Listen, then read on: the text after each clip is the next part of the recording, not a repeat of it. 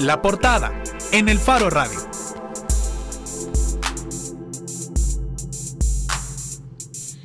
Estamos de regreso en el Faro Radio. Hoy tenemos de invitado a Hugo Martínez en nuestra portada lamentablemente Hugo Martínez tiene un problema con el tráfico, esperemos que, llegue pronto, ya nos ha comentado que está cerca, pero que bueno, le ha impedido llegar a tiempo. Mientras tanto, es importante hablar un poco de, los antecedentes de por qué eh, hemos invitado a Hugo y creemos que es importante escuchar eh, sus impresiones.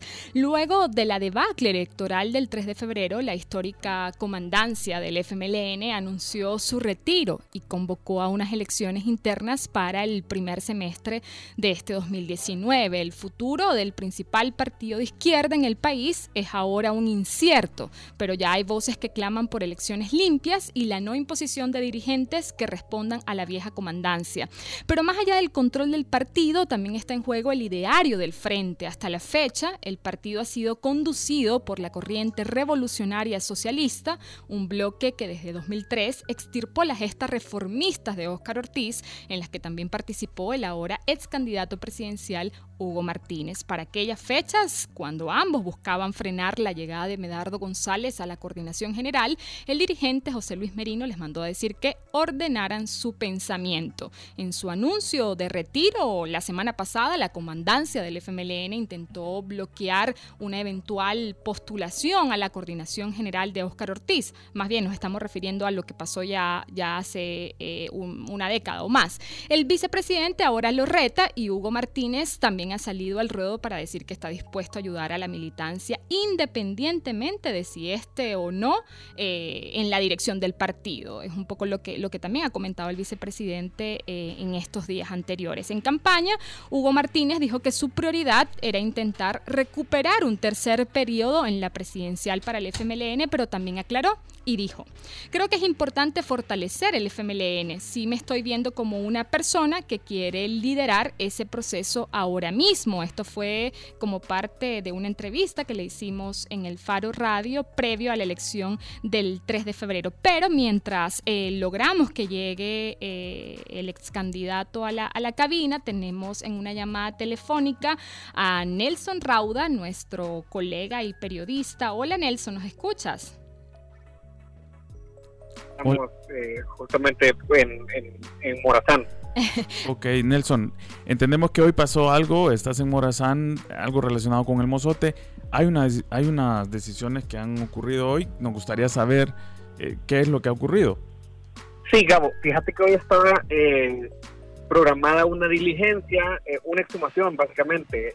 lo que se buscaba era una familia de siete personas, dos, dos adultos y cinco menores de edad. Eh, es una eh, se hizo entonces una lo que sucedió fue que tres semanas aproximadamente en la, en la segunda semana de enero eh, dos personas realizaban labores agrícolas estaban sembrando unas estacas para sembrar árboles de cacao y encontraron ropa y restos de huesos. Entonces se ordena una inspección y el juzgado ordena a a medicina legal, a la policía, un equipo de inspecciones oculares de la policía y eh, se encuentra en el país Silvana Turner de, eh, del equipo antropológico de eh, Argentina de Antropología Forense y se ordenó una, una inspección que es una exhumación para, para ver exactamente de qué se trataba. Pues eso sucedió en la mañana, la, la, experta Turner junto con un equipo llegaron a la zona, hicieron algunas indagaciones, recogieron, por ejemplo, los huesos, recogieron, eh, sacaron de la zona zapatos, ropa, eh, alcanzamos a ver que sacaron, algunas como jeringas de vidrio, eh, ollas, tapaderas de ollas, indicativos de que había habido, eh, lógicamente, en el sitio una casa o personas que vivieron ahí, pero finalmente la, la, antropóloga concluyó que no eran, no, que los huesos no pertenecían a, a restos humanos, no, no eran no, no eran huesos que correspondían a personas, ni, ni obviamente las personas que se buscaban en el lugar. Y eh, hicieron algunas indagaciones más, hicieron algunas excavaciones hasta una, una, profundidad de 20 centímetros, hasta el punto en que eh, la antropóloga Turner concluyó que no había eh, que, más allá de eso el suelo estaba compactado, es decir, es señal de que no se trata de una fosa, no se trata de un sitio de entierro. Y es, eh, digamos, es curioso porque la persona eh, en el lugar se encontraba Santos Álvaro Pereira Márquez, un hombre de 59 años que es hermano de estas personas que busca. Él nos enseñó, nos mostró una lista de 11 personas familiares que murieron en la masacre del Mozote a los que ellos estaban buscando. Y eh, digamos que ellos simplemente nunca más lo volvieron a ver desde aquellos días de diciembre del 81. Entonces, ellos se mantienen, eh, eh, y estas personas están en el registro oficial de víctimas del Mozote con la categoría de desaparición forzada que es justamente lo que se, buscaba cambiar de categoría hoy, de, finalmente encontrarlos, pero eh, desafortunadamente para, para Santos eh, esto no, no, no pudo ser posible. Antes de seguir conversando con, con Nelson, eh, y ya para ir cerrando, solamente recordarles que estamos esperando que llegue a cabina el candidato, el ex candidato del FMLN, Hugo Martínez, que ya está entrando, pero sí creemos importante que antes de iniciar eh, la entrevista, si nos comentes, Rauda, muy brevemente también lo que supimos ayer, las, las, las, nuevas también revelaciones, de, ¿verdad? Que hay y, y que tiene que ver con los archivos militares y con la participación de las Fuerzas Armadas en este caso, que creemos que es importante eh, que lo comentes antes de pasar a la entrevista.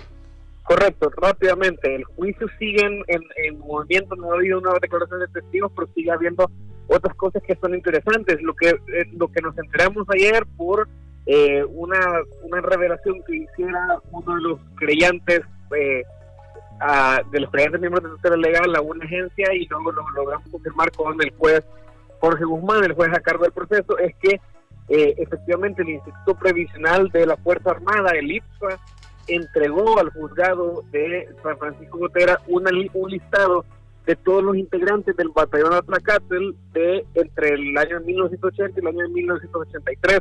Es una lista de unas mil personas eh, que entregó, de las cuales la mitad, aproximadamente 480 soldados, se ha logrado identificar con dirección y con número de teléfono. Esto es el juzgado ha ordenado a la fiscalía que entreviste a los soldados que pertenecen al batallón Tlacati, que es el principal, eh, el, principal, eh, la guarnición militar principal responsable del operativo del Monsote, y el juez lo que les ha dicho es entrevístelos para ver si a ellos les corresponde la calidad de testigo o bien la calidad de imputado. Esto es algo inédito en el proceso, siempre de la Fuerza Armada, siempre de, de, General Munguía País se había dicho que no existían registros de la época, Ahora el ISFA ha entregado una lista que ya no son oficiales a cargo, sino son eh, directamente los soldados que eh, integraron el batallón Tlacatl entre el 80 y el 83.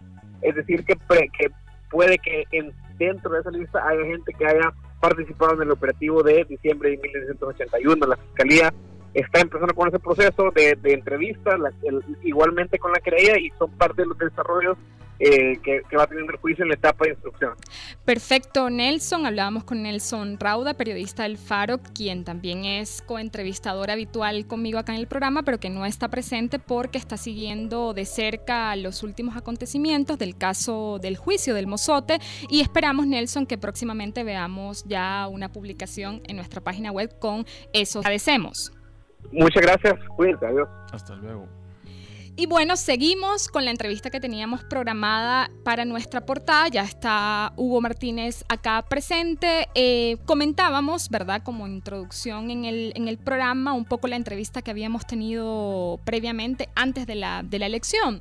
Y en esa entrevista usted comentaba que, que su prioridad en, ese momento era intentar recuperar un tercer periodo eh, para el FMLN, pero también aclaró eh, que creía importante fortalecer el partido. Si me estoy viendo como una persona que quiere liderar ese proceso ahora mismo. Fue parte eh, de lo que comentó. Y la primera pregunta que nos hacemos es si ha llegado el turno de Hugo Martínez. Bueno, en primer lugar, muy buenas tardes, feliz día de la amistad. Todavía somos amigos, no. en, en, segundo lugar, eh, creo que lo más importante son los procesos. Claro, las personas podemos jugar un papel en un proceso determinado, pero los procesos son importantes. Y ahora, eh, principalmente después de los resultados electorales, se impone eh, un proceso de refundación, de fortalecimiento del FMLN como partido político, que es necesario eh, para el sistema de pesos y contrapesos en nuestro país. Yo soy una persona que nunca ha creído que el poder absoluto es, es eh, lo más conveniente en una democracia y de hecho pues es casi contradictorio con una democracia y por lo tanto creo que es importante fortalecer al FMLN como opción de izquierda para garantizar un sistema de pesos y contrapesos como ocurre en toda democracia.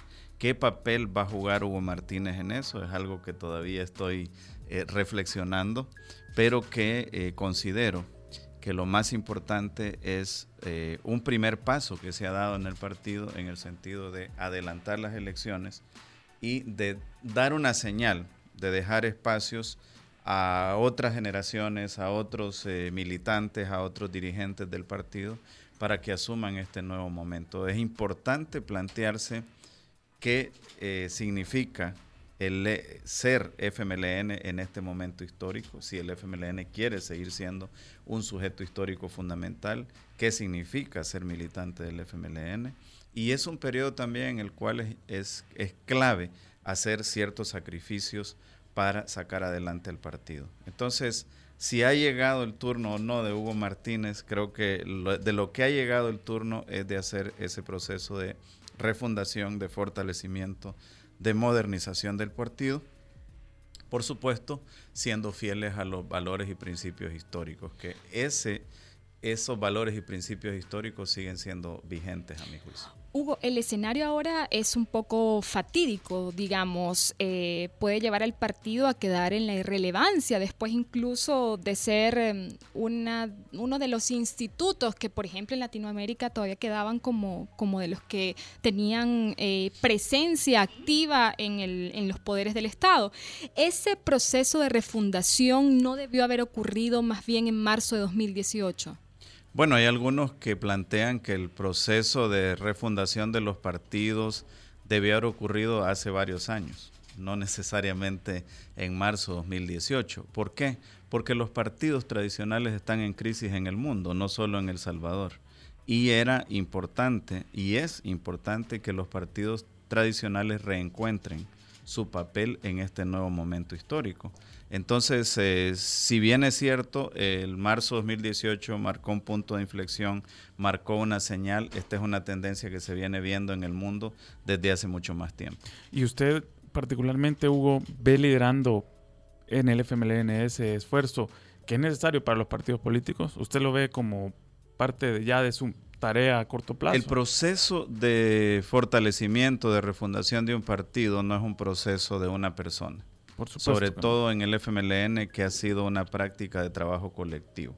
Yo me veo contribuyendo a ese proceso, sea desde una posición de dirección o sea desde una posición de militante. Yo no tengo obsesión con los cargos y creo que puedo contribuir desde cualquiera de esas dos posiciones en el fortalecimiento y refundación del FMLN. Me, llama la atención solo eso de, la aclaración que hace que no, no tiene presidentitis, lo dijo en TCS me parece, sí, sí, sí. Eh, y que no está obsesionado. Eso ¿Por qué lo dice? Digamos, es una alusión a, personas que sí lo han dicho, que han montado conferencias como Oscar Ortiz para decir... No es una alusión a nadie, solo hablo por mí y por una anécdota ya de hace muchos años de, eh, de nuestro amigo Fabio Castillo, que me decía, mira, es que en este país hay una enfermedad muy grave que se llama presidentitis. Hay mucha gente que quiere ser presidente a toda costa entonces, por favor, que nunca te vaya a dar presidentitis. Y realmente yo llegué a una candidatura en medio de unas circunstancias que me fueron orillando prácticamente a, tomar esa candidatura. Pero no es porque yo haya hecho mi leitmotiv eh, llegar a ser presidente de la República. Para mí lo fundamental es ver cómo uno ayuda al país y ayuda a la opción política en la que uno cree, ¿verdad? Para salir adelante y tratar de hacer las cosas que uno cree que se deben hacer en el país para mejorar las condiciones de vida de nuestra gente. Yo no tengo una alusión en, hacia nadie en particular. Además, pienso que es, eh, es bueno, es importante que haya gente interesada en asumir ese rol de liderazgo. Me gustaría ver más jóvenes, eh, ver más mujeres en, esa, en ese en esa decisión firme de empujar hacia adelante y asumir un liderazgo dentro del partido. yo siento que hay muchos jóvenes que no se les ha dado, hombres y mujeres que no se les ha dado la oportunidad y que ha llegado el momento de darles la oportunidad.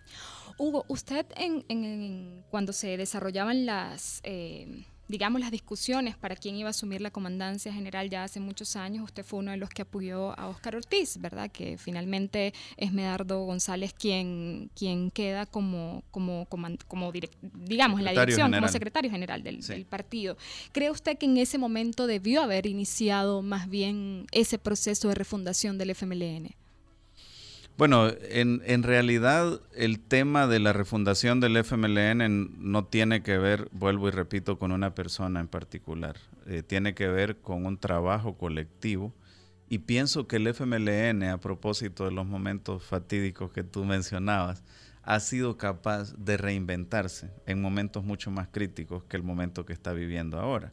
Y yo confío que el FMLN será capaz de reinventarse. O sea, decir, por ejemplo, que se debió haber refundado en aquel momento si después el FMLN logró, eh, por ejemplo, la mayor bancada legislativa en, su historia en 2000, 2003, que por cierto es cuando estaba yo al frente de las campañas electorales o después que logró la presidencia de la República en una alianza o por sí solo en el último periodo, pues es, es un asunto a profundizar. Lo que sí estoy convencido es que ya desde hace algunos años para acá, no solo en El Salvador, sino en el mundo, eh, el sistema político y los partidos políticos entraron en crisis. Y si no veamos nuestro entorno. Ahora, lo que ha sucedido también, y toco madera para que eso no vaya a suceder aquí en el país, es que la gente se vuelca hacia otras opciones con unas grandes expectativas. Y después viene el chasco de, que no se cumplen esas expectativas o porque son demasiado altas o porque eh, quien lideró esa alternativa a la que se aferró la gente se perdió en el camino, como se pueden haber perdido muchos. Eso, es muy interesante, perdón, solo eh, porque, bueno, desde 2004 viene esta, no, no pugna, pero sí dualidad evidente de las que las expresiones más fuertes en el partido han sido, por llamarlo de una manera, los reformistas versus la, eh, la cúpula actual, ¿verdad? Em, me pregunto, como es todo un movimiento colectivo, son cambios lentos que tienen que ocurrir, si ha llegado, em, o sea, es la oportunidad de los reformistas de demostrar que la historia quizás le estaba dando la razón a ellos, a, ustedes como reformistas, porque usted estaba eh, más identificado en ese en esa aura de, reformismo que buscaba propulsar varios cambios. ¿Usted cree que ese es el momento ahora? O sea, de, esta nueva etapa definitivamente de los reformistas. Es que yo no, Oscar. y, lo que pasa es que toca personalizar porque son expresiones muy concretas de movimientos plurales, colectivos. Sí, pero yo no lo veo de esa manera y creo que esos pueden haber sido errores del pasado. Si un sector del partido se pretende imponer sobre otro sector del partido y anular a cualquier sector del partido, eh, llámese un sector territorial, un sector, eh, un territorio, perdón, o un sector propiamente dicho, estamos en el camino de la atomización del partido. Para mí, la riqueza del partido es respetarnos en una en diferentes intensidades de pensamiento de izquierda, pero dentro de una izquierda en El Salvador. Eso para mí eh, son los mojones, ¿verdad? Son los límites de ser del FMLN. O sea, ¿cree que un error de la actual comandancia es haber eh, querido imponerse en estos últimos años? Bueno, no sé si ustedes lo interpretan así, pero lo que sí eh, se ve claro en la historia en los últimos años es que hubo una tendencia dominante dentro de la dirección del partido, ¿verdad? El hecho que hay una tendencia dominante no significa necesariamente que sea una imposición. Hay que revisar cómo se han dado los procesos, pero para mí, dentro del FMLN y dentro de toda democracia se deben respetar las minorías. Las mayorías, supongamos que hoy surge una nueva mayoría en el FMLN, debe respetar a la minoría dentro del FMLN. Y yo siempre he sostenido que el FMLN es en el espectro de izquierda como una campana de Gauss, ¿no? Donde habemos la mayoría que caemos en la parte más prominente de la campana de Gauss, pero hay eh, una parte que cae en el extremo izquierdo de esa campaña, de campana y otra parte que cae en el extremo derecho de esa campana, pero siempre en el espectro de izquierda, porque el FMLN se define como un partido de izquierda.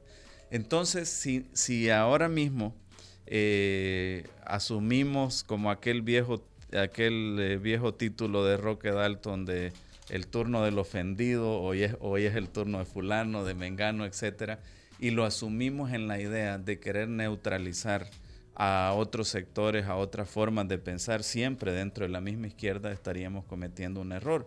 Y lo mismo he dicho a nivel nacional. Si el hecho que ah, se haya ganado una elección eh, quiera eh, tener alguien la excusa o las ínfulas como para poder proscribir o darle muerte civil a alguien que no piensa como el grupo que ganado la elección, estamos retrocediendo muchos años en la democracia de este país. Yo diría estamos retrocediendo hasta la época antes de la guerra y eso sería muy grave dentro del partido y dentro del país. Yo pienso que en un, en un espectro de izquierda todos nos debemos de respetar dentro de ese partido de izquierda. Los intelectuales, los académicos de izquierda, los veteranos, las veteranas, las nuevas generaciones de jóvenes, todos, eh, los ecologistas, que generalmente no es la regla general, pero son con un pensamiento más de izquierda. Todos esos sectores nos debemos de, respetar dentro de un espectro de izquierda que significa ser del FMLN y que debe aspirar el FMLN a aglutinar a todos aquellos sectores de izquierda en nuestro país. ¿Cree Hugo Martínez que parte de la derrota o de las derrotas consecutivas fue que internamente el FMLN no tomó en cuenta a las minorías? Bueno, eso sería un análisis muy simplista. Por ejemplo, este resultado electoral, eh, muchos a veces quieren ver solo hacia adentro del partido, pero hay un tema, por ejemplo, de cómo fue la presencia de los partidos en las redes sociales y cómo el FMLN y Arena estuvimos muy atenidos a nuestra maquinaria territorial y no eh, pusimos suficiente empeño en las redes sociales. Ese es un factor, las encuestas son otro factor, el posicionamiento o no del partido sobre ciertos temas o la falta de claridad del posicionamiento, por ejemplo, la población esperaba y espera un posicionamiento más de bloque como partido en contra de la corrupción, por ejemplo. Y ahí se tuvo que, cerrar más las filas, así como lo fue siempre en la época de Chafik, donde había un posicionamiento claro, sin titubeos, en la lucha contra la corrupción. Entonces, creo es decir, el partido debió, por ejemplo, decir claramente, eh, rechazar eh, de alguna manera hacer un cuestionamiento a uno de sus líderes más prominentes en su momento. Rechazar cualquier expresión de corrupción, venga de donde venga. O sea que yo siempre lo dije, lo dije en este espacio, no se trata de los míos y los vuestros, se trata de que si alguien es corrupto, lo es en cualquier eh, momento, en cualquier lugar, y eso es a las eh, instituciones eh, judiciales que les corresponde probarlo. No, no le corresponde ni a una institución declarar inocente a una persona o, de, a un instituto político no le corresponde declarar inocente y culpable a una persona. Entonces... Pero eso juega en la, en la, en la opinión pública. Claro, claro que juega en la opinión pública. Por eso he dicho yo que siempre se esperaba una definición más tajante, tal como lo hice yo como candidato en el tema de la lucha contra la corrupción. Ahora, ¿no cree que hay indicios suficientes para decir que Mauricio Funes es un prófugo de la justicia? Bueno, si si tú eres abogada y si tú crees que hay indicios suficientes, respeto tu opinión. Yo soy ingeniero, eh, la percepción y lo que se ha dicho lleva hacia esa conclusión. Tiene orden de captura. Sí, tiene orden de captura. ¿Para qué tiene orden de captura? Para seguirle un proceso judicial y determinar eh, ya sabemos pues que existe la detención provisional, etcétera, y determinar un, eh, un veredicto para eh, decir si la persona es culpable o no. Entonces, todo apunta a que esta persona tiene un grado de culpabilidad, pero personalmente pienso que no me corresponde a mí, sino que a un juez decir si después de la orden de captura se le captura, no se le captura, se lleva la investigación, se emite el veredicto. Ahí es donde el juez va a decir esta persona es culpable o no es culpable. Lo que pasa es que nosotros somos muy dados a emitir un juicio como que si nosotros fuéramos los responsables de la justicia. Y a mí no me gusta hacer eso. A mí me gusta respetar las instituciones. Si tú me preguntas, mira, pero todo eso que se está diciendo, todas las investigaciones, todas las órdenes de captura apuntan a que esta persona tiene un grado de culpabilidad. Sí, apuntan, pero la conclusión no me corresponde a mí darla, sino que le corresponde a un juez. Y creo que ahí es donde cometemos un error porque nosotros condenamos y absorbemos, ¿verdad? Entonces, ¿a qué se refería usted, digamos, que el partido no puso un, un, un parteaguas en el tema de la corrupción? Porque si hay que conservar esos matices, da la impresión de que sí el partido manejó bien el tema de la corrupción. No, ¿cuáles matices? Me refiero al matiz de considerar la presunción de inocencia como un principio fundamental del Estado versus una, un posicionamiento claro sobre casos de corrupción. Es que mira, yo siempre he dicho que hay dos principios fundamentales que respetar, la presunción de inocencia y el debido proceso. Si una persona es encontrada culpable, con el debido proceso y el principio de presunción de inocencia, esa persona tiene que pagar. Pero imagínate tú, Dios no lo quiera, vamos saliendo de aquí, tú tienes un accidente y empieza a decirse en redes sociales yo entiendo que eso, tú eh, atropellaste a alguien y que tú eres el culpable. Mm. Tú lo que pides es una investigación. ¿o no? Yo no te juzgaría. Yo sé que sos una persona que vas a conducir con cuidado. Entonces, a eso me refiero. Yo no estoy defendiendo a nadie y siempre dije que le caiga el peso de la ley a cualquier persona que se encuentre culpable en una investigación. Okay. Y eso eh, es lo que, lo que yo he dicho, que el partido tenía que decir en bloque más meridianamente sobre los temas de corrupción, por ejemplo.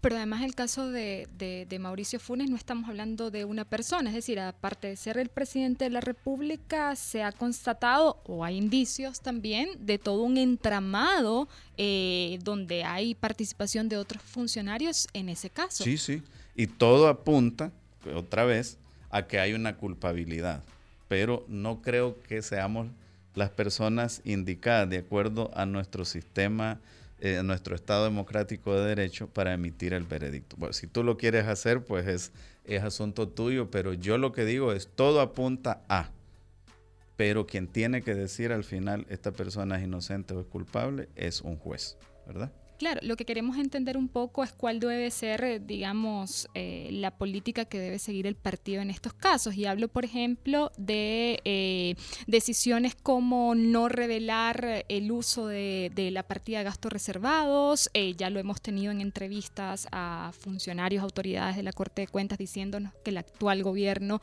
no ha querido que se dé acceso a esa partida de gastos reservados. Hemos visto también en la Asamblea Legislativa cómo se aprueba una nueva partida de gastos reservados por 30 millones eh, de dólares. Es de, alguna manera, ¿cuáles deberían ser entonces las acciones del partido o el partido presionar? Sobre esos asuntos yo me pronuncié muy claramente, ¿verdad? En primer lugar, que no debe, se debían transparentar todos los gastos. Entiendo que en el presupuesto 2019 todos los, todos los recursos están etiquetados a una unidad primaria del gobierno. O sea que no hay un gasto reservado, no hay una partida secreta en el presupuesto 2019. Todos los recursos están etiquetados según lo que yo vi en el presupuesto general del Estado y eso es un buen paso, ¿verdad? Ahora, acabar con una situación que se venía llevando por años, por décadas, etcétera, no es, no es sencilla. Entonces, yo hice una posición muy clara en ese punto. Luego, en el punto de el tema de la lucha contra la corrupción también es una posición muy clara. Ningún partido, ninguna organización puede estar apañando a nadie. Cada quien, dije yo, es responsable de sus actos. Y eso es eh, una posición muy clara, que cualquier persona tiene que responder en tanto persona individual de los actos que ha cometido y no ampararse en un partido, en una organización, etcétera, etcétera. Entonces, a eso me refiero. Pero de ahí a que un partido o que mi persona vaya a convertirse en juez y decir, este es culpable, este es inocente, este es culpable, este es inocente, no. Yo sí, claro, no, no soy ciego y puedo llegar a decir, todo indica que esta persona va a ser declarada culpable.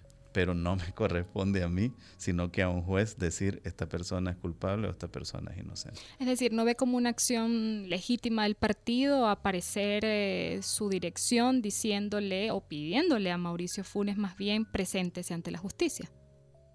Yo creo que el partido lo que tiene que decir, y yo lo dije, es que todas las personas deben responder individualmente ante la justicia.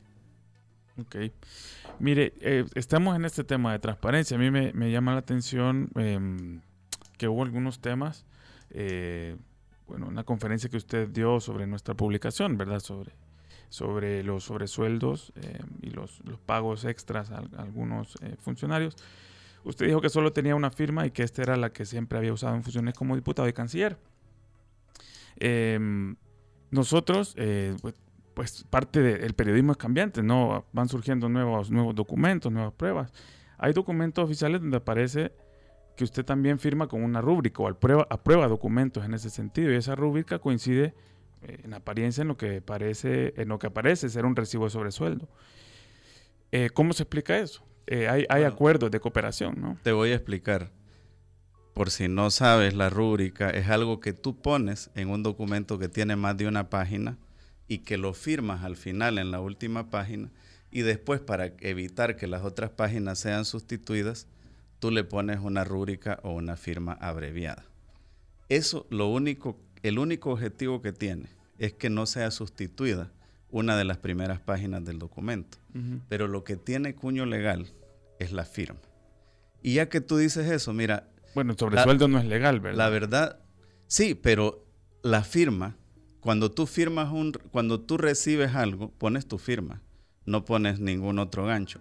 Y yo sobre ese tema, Gabriel, realmente te agradezco que lo hayas tocado, porque así salimos de este novelón que se ha querido crear.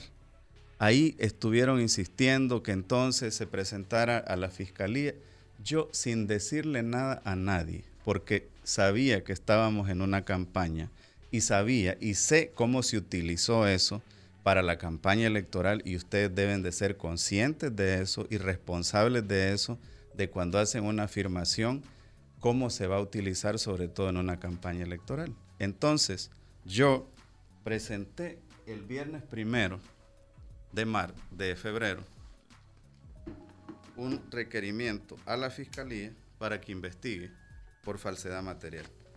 Ya. Y aquí lo tengo. Porque, aunque ustedes siempre dicen que se va a hablar de un tema y después sacan eh, otro. Es parte de la transparencia, Hugo. O sea, estamos hablando claro, de, por eso, como parte de la transparencia, aquí lo tengo, mira. Lo entregué el 1 de febrero de 2019 al fiscal de turno en la Sí, supimos que iba a presentar esa denuncia para que se un requerimiento para que se investigue por aviso por delito de falsedad material.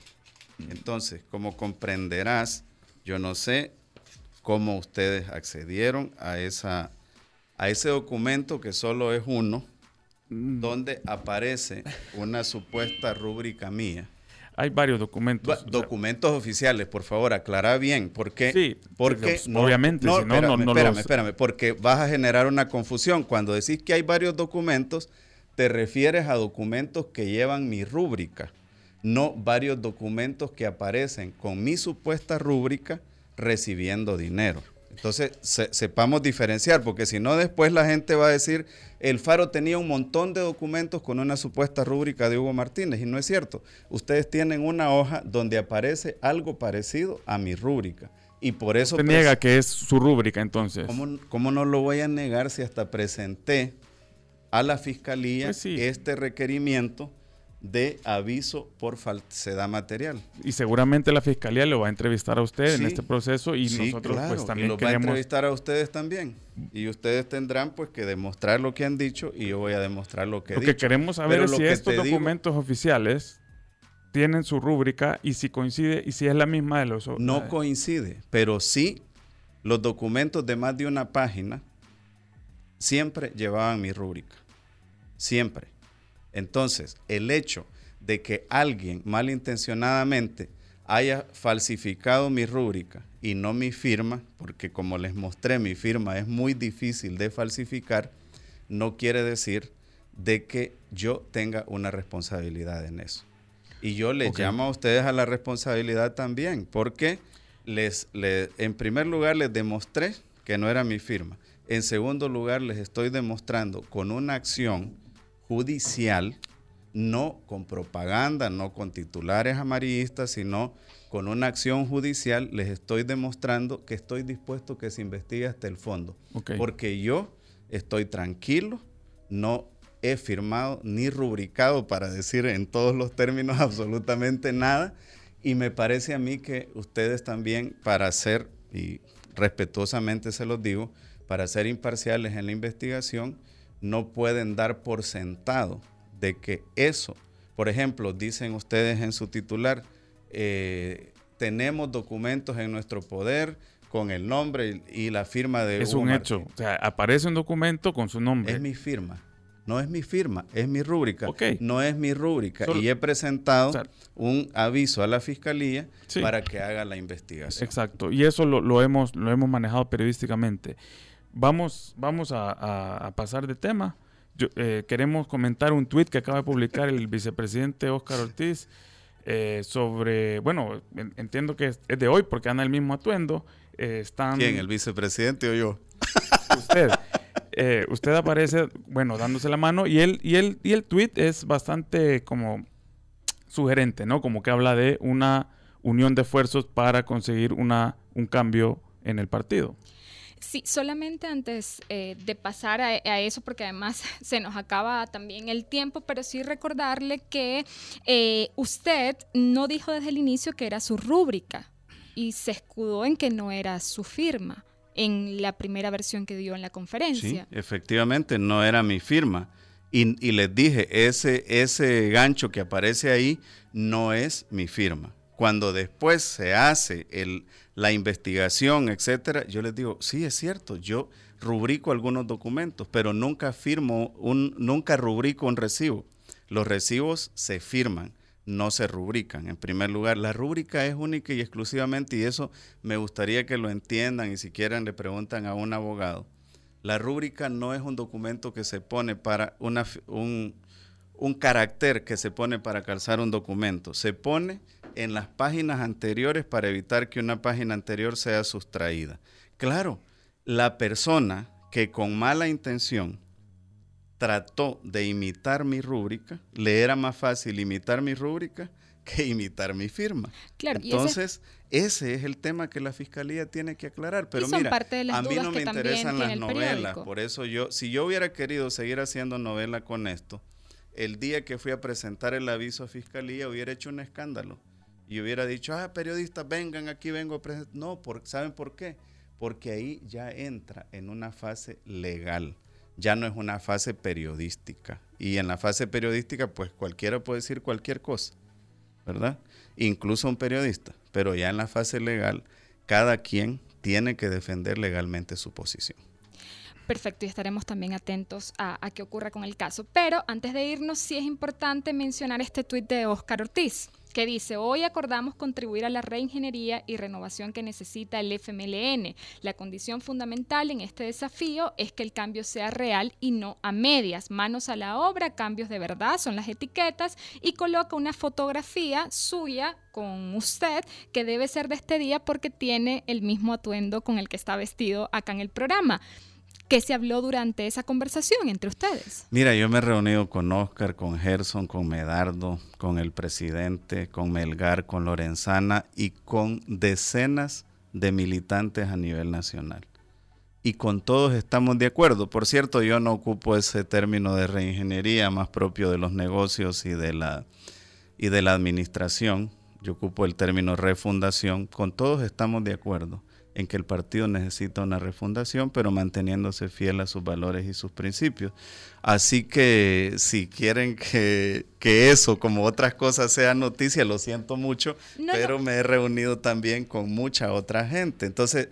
Eh, pero Oscar lo ha hecho público, ese es el punto. Qué bueno, y nosotros, queremos buscar el significado de eso. Creo que ya lo debo haber retuiteado yo también. O sea, yo no, o sea, ninguna de esas reuniones es oculta, es clandestina. No, yo respeto el, olfato periodístico de ustedes, pero mm, siento que que ah, debe haber un poco de más rigurosidad en este tema y en otros temas. O sea, eh, eh, usted, digamos, lo hace público, queremos saber un poco son las coincidencias que hay con diferentes actores sobre qué debe ya pasar. Te dije, me he reunido con muchos actores, de la dirigencia, pero sobre todo de la militancia, y todos que coincidimos en que hay que fortalecer al partido, que hay que refundarlo, etcétera. A mí me gusta más el término refundarlo que el término reingeniería, es más profundo refundarlo, no es del ámbito de la administración eh, refundarlo.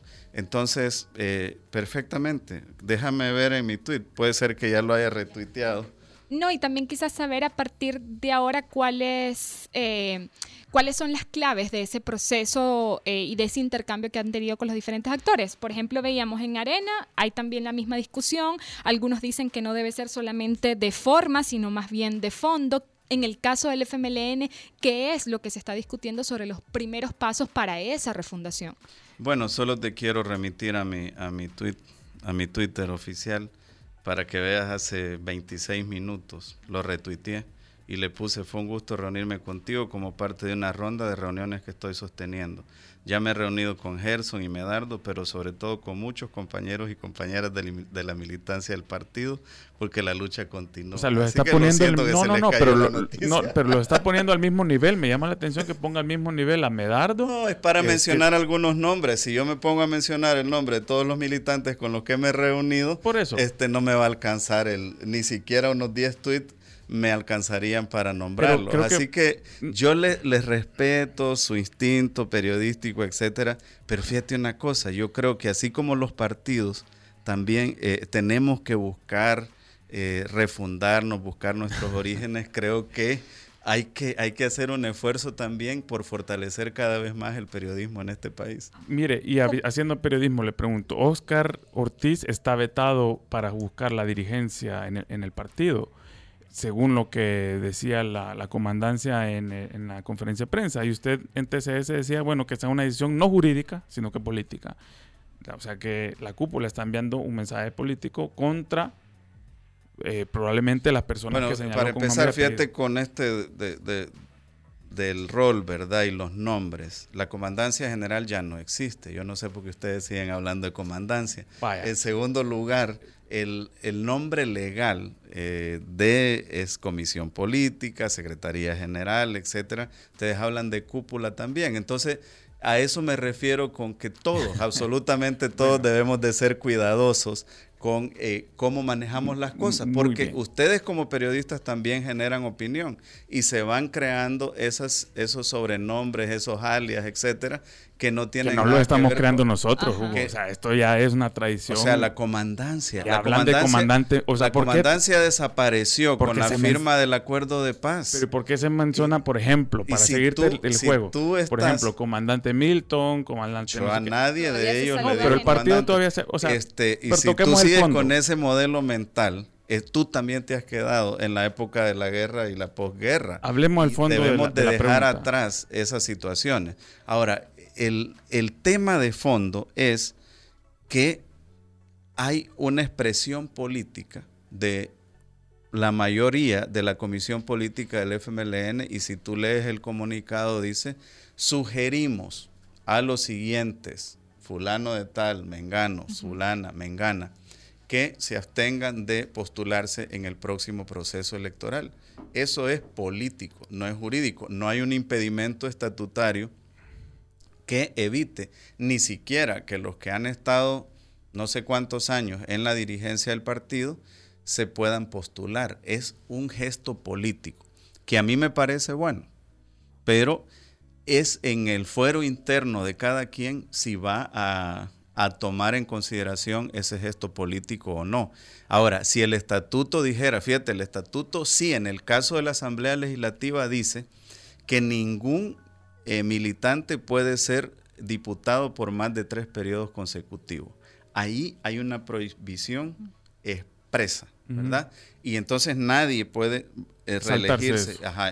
Pero en el caso de quienes se postulan a un organismo de dirección del partido, no hay una prohibición estatutaria legal expresa, ¿verdad? Sino que hay una petición, una sugerencia de la mayoría de miembros de la comisión política a un grupo de compañeros que han estado en posiciones de dirección o en responsabilidades públicas. Algunos dicen que el grupo es muy amplio, otros dicen que es muy pequeño, que deberían de agregarse más, etcétera, etcétera. Pero el, el tema central es que impedimento legal no hay. Por eso también es complicado usar la palabra fulano está vetado o no está vetado, porque nadie puede evitar legalmente, pero sí hay un llamado político que se hace también, entendería yo, interpretando la voluntad de, las, de, la, de la militancia del partido. Por último, Hugo, estamos a las puertas, eh, por las acciones que ha tomado el partido, a las puertas de unas nuevas internas, ¿verdad? No sabemos todavía cuándo, pero se espera que sean próximamente. según la resolución dice que tienen que ser en el primer semestre, de, este, este año, o sea, a más tardar en junio, y ahí tenemos un límite, ¿verdad? Y, por eso mi, mi última pregunta, en su momento recordemos que Oscar Ortiz se retiró de alguna manera para darle paso a su candidatura a la presidencia. Uno creería que esta vez Hugo Martínez entonces de alguna manera podría apoyar a Oscar Ortiz en caso de que decida participar como... me encanta tu lógica. Pongamos las cosas en, el contexto. Cuando tú dices se retiró, eh, se supone que entonces él ya estaba inscrito, ya se había postulado y dijo me voy a retirar. Eso nunca ocurrió. Entonces, este, partimos de que estar inscrito partimos de una premisa errónea. Entonces, entonces explícame esto. Cuando tú vas a la universidad, no tenés que estar inscrita para retirarte. ¿O cómo retiras materias si, si no te has inscrito? Decís, ah, iba para la universidad, pero decidí retirarme, ya no voy a inscribir. Eso no es retirarte, ¿verdad? Entonces, por eso te digo, parte de una premisa equivocada. Ahora. Pero él, se apartó, pues. Bueno, esa, esa fue una decisión personal de él y no se apartó. Él no, no había dicho ni siquiera yo voy a competir por la presidencia. A ver. Ahora, que ustedes lo interpreten. No, tenemos eh, una un audio donde lo haya dicho. Hay, cobertura periodística en la que él mencionaba que él tenía derecho, que quería participar, que, etcétera. No, que él tenía derecho, sí. Es como ahora. Y lo dijo. Él ha dicho, yo tengo derecho, yo no estoy vetado, pero no ha dicho me voy a postular, ¿verdad? Pero anunció que se retiraba lo hizo una conferencia en el aeropuerto. O sea, se retiró. no se puede retirar. Me aparto, no voy a competir, dijo. Ah, esa es otra cosa. Que diga, yo no voy a participar en este proceso es otra cosa. Y es una decisión personal de él, ¿verdad? Una decisión que respeto, igual que la decisión que pueda estar tomando en este momento, que yo respeto. Que si yo voy a participar compitiendo para secretario general del partido o no, o si yo voy a apoyar a alguien o no, es muy temprano para decirlo. Yo voy a seguir analizando la situación, voy a seguir viendo de qué manera puedo aportar mejor al fortalecimiento del partido y en ese ínterin siempre, siempre, siempre voy a estar dispuesto a dialogar con ustedes los periodistas. Nunca, jamás yo les he eh, coartado una, una posibilidad de entrevistarme y eso eh, me hace diferente de otros candidatos y de otros dirigentes. Aún en, los temas que tengamos diferencia, aún en los temas que ustedes tengan un enfoque diferente, una visión diferente o que ya hayan llegado a una conclusión, yo siempre voy a estar aquí para defender mi punto de vista. Pero aclaro también que hay asuntos que ya trascienden lo político y lo periodístico y que pasan a lo legal y que es ahí en el ámbito legal donde se van a dirimir las cosas. O sea que a mí tampoco me gusta hacer telenovelas de un asunto, sino que cuando ya se llega a los límites entre lo periodístico, lo político y lo legal, pues pasamos a lo legal. Y por eso yo, mira, calladito, presenté el requerimiento legal y entiendo que ya la fiscalía está realizando las primeras diligencias. Y yo soy el más interesado en que se llegue a fondo en la investigación. No tengo ningún problema. Y yo creo que cuando se llegue a fondo en la investigación, pues van a quedar mucho más claras las cosas y vamos a tener la oportunidad de vernos y de llegar a conclusiones de acuerdo al veredicto del caso. Del caso, el veredicto jurídico del caso, no político, la verdad judicial. ni periodístico, eh, de llegar a las conclusiones pertinentes. Y por eso yo insisto, nosotros, yo he tenido un rol pues como político, ustedes tienen un rol como periodistas, pero ya el rol de ser juzgadores no nos corresponde a nosotros. Será un juez, será el fiscal a través de la investigación eh, que, se que determinará el resultado y a mí no me tiene preocupado para nada. Lo que sí, pues evidentemente es algo que, que no deja de, de preocupar, es que se haga todo esto a tres, a cuatro días bueno, de la pero siempre, o sea, la política, la política es precisamente dar la información también a los ciudadanos y esa es parte de nuestra labor. Sí, Hugo, dar la información lo más veraz Por eso lo posible, etcétera. y, y lo plasmamos en la nota y le hemos dado seguimiento. No pretendemos eh, vertir un juicio jurídico porque no lo somos, no somos jueces bueno. abogados, sino que periodistas. Qué y bueno. tenemos que terminar, Hugo. Agradecemos infinitamente nuevamente que, que esté aquí. Eso eh, lo agradecemos en primer lugar. Y bueno, Aris, la despedida o no, no, no Hablábamos con, sí, hablábamos con Hugo Martínez, ex candidato presidencial del FMLN. Ya tenemos que ir a una pausa. Vamos, eh, tenemos, recuerden que tenemos una contraportada el día de hoy que vamos a hacer rápidamente y ya volvemos. Bueno, gracias, hasta luego.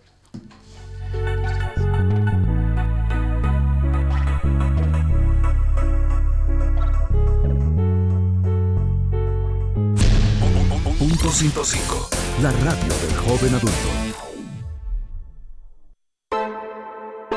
Soy excavadora ciudadana porque necesitamos medios independientes que vigilen a los poderosos. Soy excavador ciudadano porque apoyo a que se destapen casos de corrupción de los funcionarios públicos. Soy excavadora ciudadana porque creo que el buen periodismo contribuye a construir mejores democracias. Desde hace 20 años, El Faro hace periodismo sin ataduras a intereses políticos ni económicos. Y necesitamos tu apoyo para seguir, para crecer, para incomodar más. Únete a la excavación ciudadana y ayúdanos a hacer más periodismo investigativo. Entra a excavación.elfaro.net. El Faro, 20 años haciendo periodismo independiente.